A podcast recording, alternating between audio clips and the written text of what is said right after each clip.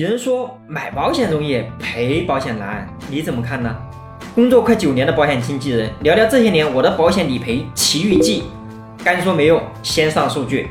截止目前，我的客户由七次理赔涉及到重疾、身故、意外伤残，已经理赔了两百五十五万，还有二十多万正在理赔。因为前些年我没有具体统计，但保守来看，门诊和住院的理赔次数差不多有一百次。志勤在这里负责任的公布，我的理赔成功率到目前为止依然是百分百。对保险不了解的人可能还会质疑，那网上为什么还有那么多人说保险是骗人的嘛？确实会有人买了保险赔不下来，在网上发牢骚。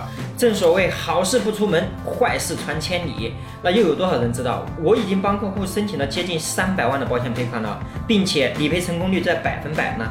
保险其实没有赢过任何一次网络暴力，却从未缺席任何一次社会事件。先不说比较遥远的天津港爆炸啦、东方之星存残啦、东航的空难啊，保险行业究竟赔了多少个亿？那眼下我们去查一查就知道，二零二二年仅七十四家寿险公司总共就赔了接近两千五百亿，并且整个寿险行业平均的理赔成功率在百分之九十九。那怎么才能让我们买了保险赔得更顺利呢？关注我，我们下期接着聊。